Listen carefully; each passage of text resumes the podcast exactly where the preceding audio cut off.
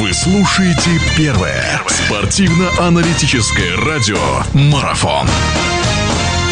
Друзья, всех приветствую. Наш эфир продолжается. Мы вновь говорим о спорте. Понятное дело, все с ума сходят по большому футбольному карнавалу, который сейчас в Бразилии идет. Не будем забывать и о других видах спорта. А там тоже есть достаточно много всего интересного. И есть переживать за кого. Есть переживания за сборную России. Связаны они с мировой лигой.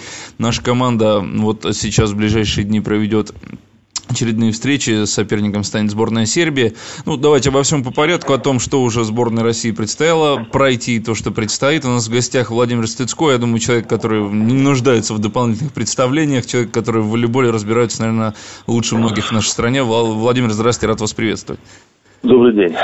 Владимир, ну что, вы работали как раз на этих матчах в Сургуте, которые проходили, и наша сборная одержала, наконец-таки, две победы. Победы достаточно уверенные. На мой взгляд, я думаю, что вы со мной тоже согласитесь. Э, какие впечатления оставила игра сборной? Пора экспериментов прошла, наверное, уже, да, или нет, или она продолжается?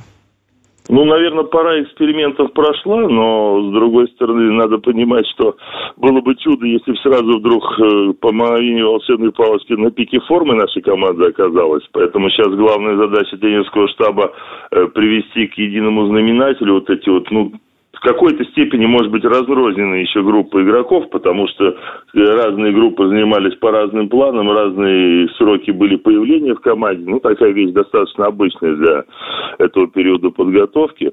Э, так что вот ясно единственное, что вот 15 человек, с которыми до конца мировой лиги придется работать, и большая вероятность, что и к чемпионату мира, если появится только один-два игрока там после травм, возможно, появится. Так что появилась ясность кадровая, и она, наверное, немножко так э, успокаивает и руки развязывает. Поэтому работа плановая, работа сейчас длинная домашняя серия, шести матчей. Вот именно вот за время этой серии закладывается команда на сезон. Так что надеюсь, что все правильно пока происходит. А то, что две команды мирового рейтинга, ну да, ну про нашу сборную молчу, там и про тех же болгаров, э, то, что вот они так неброско стартанули, да, наши уступили американцам, э, и перед этим тоже два поражения было. Это вот как раз-таки свидетельство, свидетельство того, наверное, да, что еще не до конца вкатились. Да, безусловно, а потом каждая команда по-своему выстраивает свои планы. Вот получилось так, что сербы и американцы работали с начала мая полномерно, уверенно и много, как говорится. Ну, тут возможности определяет, наверное, состояние волейбола, что ли, в стране.